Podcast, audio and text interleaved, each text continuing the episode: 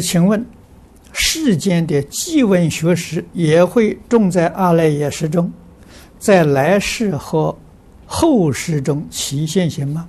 有，这个也确实是的。啊，你看学东西，有人学得很快，有人学得很慢。啊，这个与前世阿赖耶识里面种子有关系。啊，修行也不例外。啊，那我过去生中修净土的，这一世遇到净土特别有缘，啊，学起来很容易。啊，过去学密的，你现在接触密宗、接触密咒啊，你很容易学习；过去生中没有学过的，你现在学就很困难，啊，就就就念念不下来，也记不住。与过去生中有关系，是出是法都不例外。